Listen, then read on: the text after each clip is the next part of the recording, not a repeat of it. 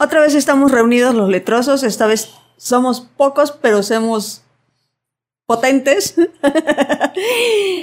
y vamos a hablarles esta vez de un autor súper prolífico, súper interesante. ¿Y qué más podemos decir? Eh, es definitivamente eh, inevitable.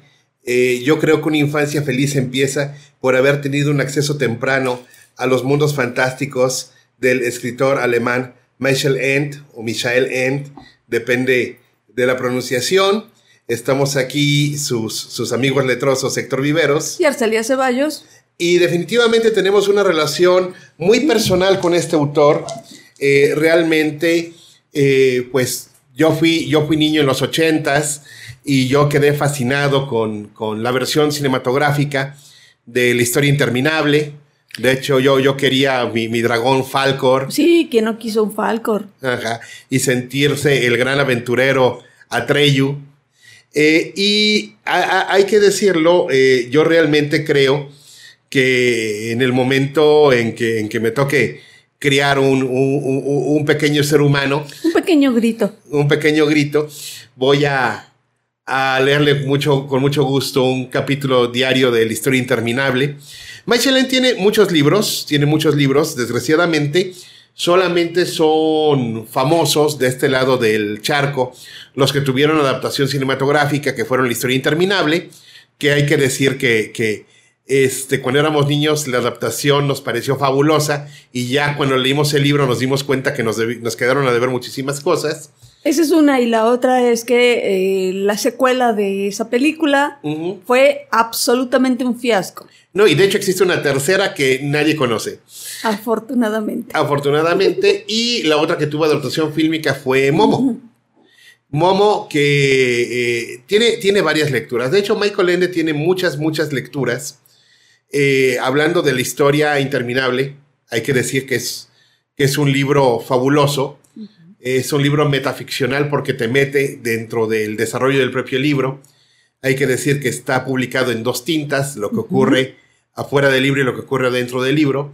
Y una cosa fabulosa que no termina con un punto final, termina con un fade out, como si fuera una canción, y eso es encantador. Sí, la verdad sí, porque te deja a pensar muchísimas cosas, por el simple hecho de que te involucre dentro de la historia y te permita ser parte de todo lo que estás leyendo, para que tu imaginación literalmente explote de felicidad. Sí, en las películas nos quedaron debiendo La Selva Nocturna, El Desierto de Colores, Los Hombres de Mimbre, nos quedan debiendo un montón de cosas, pero lo más curioso es que eh, siendo un libro para niños, y estoy haciendo comillas en el aire, eh, tiene una crítica social bastante fuerte. Bastante fuerte eh, la explotación del sufrimiento está, está con que la ciudad de Plata existe gracias a unas criaturas muy, muy tristes que se la pasan llorando y sus lágrimas ácidas son lo que limpia la plata de la ciudad de Plata. Eh, la moral colectivista de los hombres de mimbre, que parece una muy buena idea en la teoría hasta que vives entre ellos, es una crítica brutal a la moral socialista eh, eh, la, la desvalorización del, individuo como individuo por, por el colectivismo. Este, y es una crítica sociopolítica eh, metida en un libro, otra vez, comillas, para, niños. Este, y, la verdad es que tiene muy, muy buenas, muy buenas lecciones el, libro. otra cosa que, que, nos, que nos debieron en las películas es que Bastián Baltasar Vox en, la película ser un niño, pues, guapito, cuando Bastián Baltasar Bux en el libro tiene problemas de autoimagen y de bullying porque es un niño miope y gordito. Miope y gordito, exacto. Este, y, precisamente es un mensaje de, afirmación. Y, lo que no nos cuenta la. lo que. Los que se quedan únicamente con la película no saben es que es solamente la primera mitad del libro y muy rasurada lo que está en la primera película, porque eh, lo que sale en la segunda película, la segunda parte del libro, es lo que hace Bastián Baltasar Box dentro del reino de fantasía. Bueno, pero es que también hay que tomar en cuenta que estamos hablando de una película de los ochentas en un momento donde los efectos especiales eh, vía computadora no estaban tan desarrollados y que a lo mejor la imaginación de los productores, directores y demás gente participativa en la, en la producción de la misma, pues no daba para mucho. Ahora, si lo vemos desde otro punto de vista, vamos a ver que este, este tema, este asunto de las críticas sociales, lo trae Michael Ende muy arraigado, porque si hablamos de Momo, vemos a estas figuras tristes, eh, bastante pesimistas, un poco sofocantes de los hombres de gris. Sí, los, los hombres grises que digo, para todos tiene Michael Ende, es, Es, es, una crítica brutal al sistema capitalista de, acumulación. Lo cierto es que convierte eh, la, depredación capitalista en una metáfora del tiempo de nuestra vida que nos consume el ser productivos y la obsesión por ser productivos. La obsesión por ser productivos, eso es eh, importante. Y, lo que nos cuesta metafóricamente en el libro y metafísicamente en la realidad es la felicidad. Por eso están representados como hombres grises, sin ningún atisbo de humor, de color o de felicidad.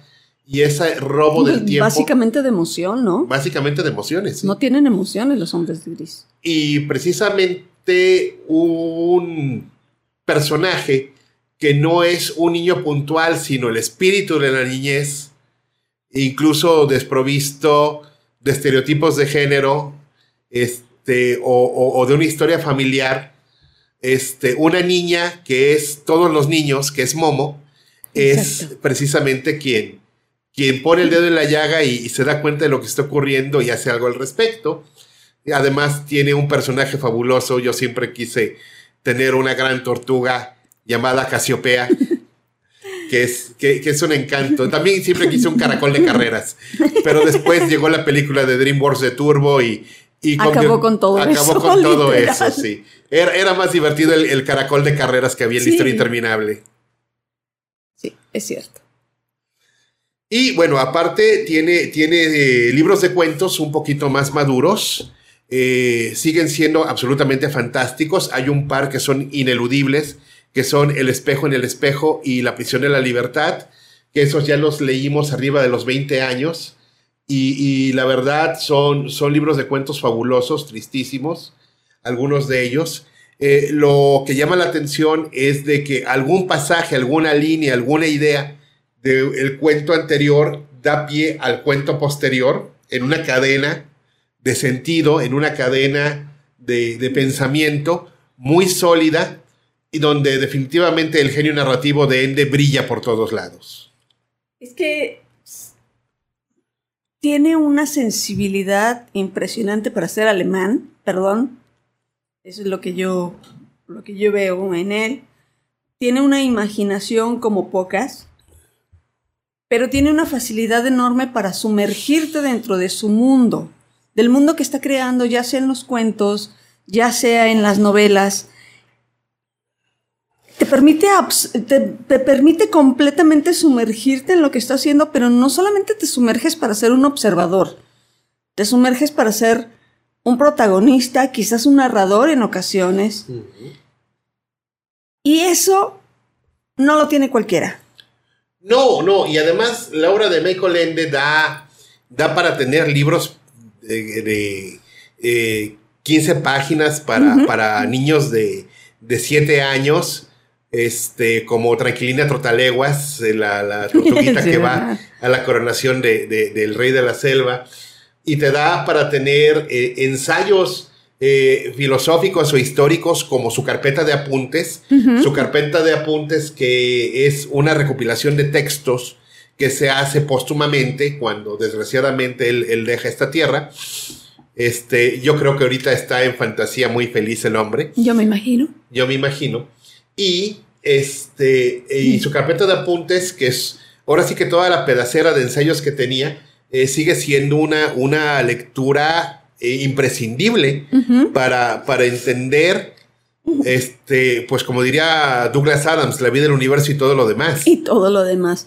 A final de cuentas, Michael Ende es, una, es un autor eh, que puedes llevar contigo durante todo lo largo de tu vida, desde la infancia, creo yo, hasta tu adultez, porque como bien dices, cada libro tiene una lectura diferente según la edad a la que estés, según la edad que tengas, pero sobre todo sabe ir madurando las historias de manera de que si eres niño y no quieres volver a leer una historia de niños, y quieres ir haciendo, no sé, lecturas un poco más profundas, un poco más interesantes, lo puedes llevar contigo según tus etapas de vida. Sí, porque eh, leer la historia interminable como niño es una experiencia y leerla como padre es otra experiencia. Leerla como maestro definitivamente es otra, porque como le explico algunas cosas a mis alumnos, ah, Michael End tiene la solución. El espejo en el espejo empieza con un narrador, un narrador que se disculpa de un primer momento de que tengas que hacer tanto esfuerzo por oírlo, porque él está hablando desde un laberinto, el laberinto donde se cruzan todas las historias. Y mi nombre es Or, y la súplica que hace Or de que lo escuches, inicia esta serie de relatos que van uno tras otro, hilvanados, para dar un, un mapa donde el ser y la percepción del ser se van intercambiando. Y, realmente es, es, un libro que es existencialista y aunque sí tiene cierta dosis de fatalismo, no cae en el fatalismo del absurdo, sí cae en el absurdo, pero no un absurdo fatalista como, como los existencialistas clásicos Camus y Sartre, pero eh, Sartre, perdón, este luego me regaña mi maestra de francés, eh, y este e, e, es, es profundo, a veces, a veces eh, sí, tiene, sí tiene un sentido trágico, pero no llega a ser fatalista. Ahora, también este, la prisión de la libertad, las, las grandes paradojas que, se dan en el momento en que la cárcel no es un edificio, la cárcel no es un sistema, la cárcel es, eres tú mismo. Eres tú mismo. Es, es, es un asunto que te cala. Es un asunto que, que te lleva a preguntarte exactamente en qué punto estás y cómo obtener esa libertad de ti mismo y de las cosas que tú solito te vas poniendo como prejuicios, como barreras, como límites. ¿No? Ese es el, el, detalle, pero te pone a pensar de tal manera que ni lo sientes. Sí, y, realmente eh, es, es inacabable porque si tú lees el libro estando feliz, es un libro. Es un libro. Si tú lo lees estando en la depre total, es otro libro. Eh, y este juego de espejos es algo que se da todo el tiempo con él, porque cuando te está diciendo una cosa, te está hablando de otra cosa. Siempre, eternamente. Cuando te dice una cosa, te está diciendo otra. Y pues es muy curioso, porque como decimos, nos sorprende tanta sensibilidad por parte de un alemán. pero, pero yo creo que es, que es heredero de, una tradición. Quiero decir, este, yo, yo lo emparejo mucho con Gunter Grass, por ejemplo. Híjole. sí. Pero Grass sí es depresivo y Ende, y, Ende no. Y, y, Ende, aparte, es, es, terriblemente didáctico.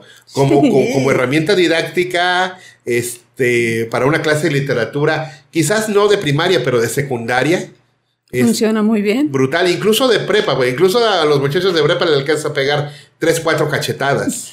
tres, cuatro librazos con una historia interminable y acomódense las ideas y sigan para adelante. y pues, ¿qué podemos acabar diciendo? Este, lo queremos mucho. Lo queremos mucho. Es un referente en la literatura. Definitivamente no hay otro como él. No, no se me ocurre nadie que esté en la misma línea o. No. No. No, no, no, no hay.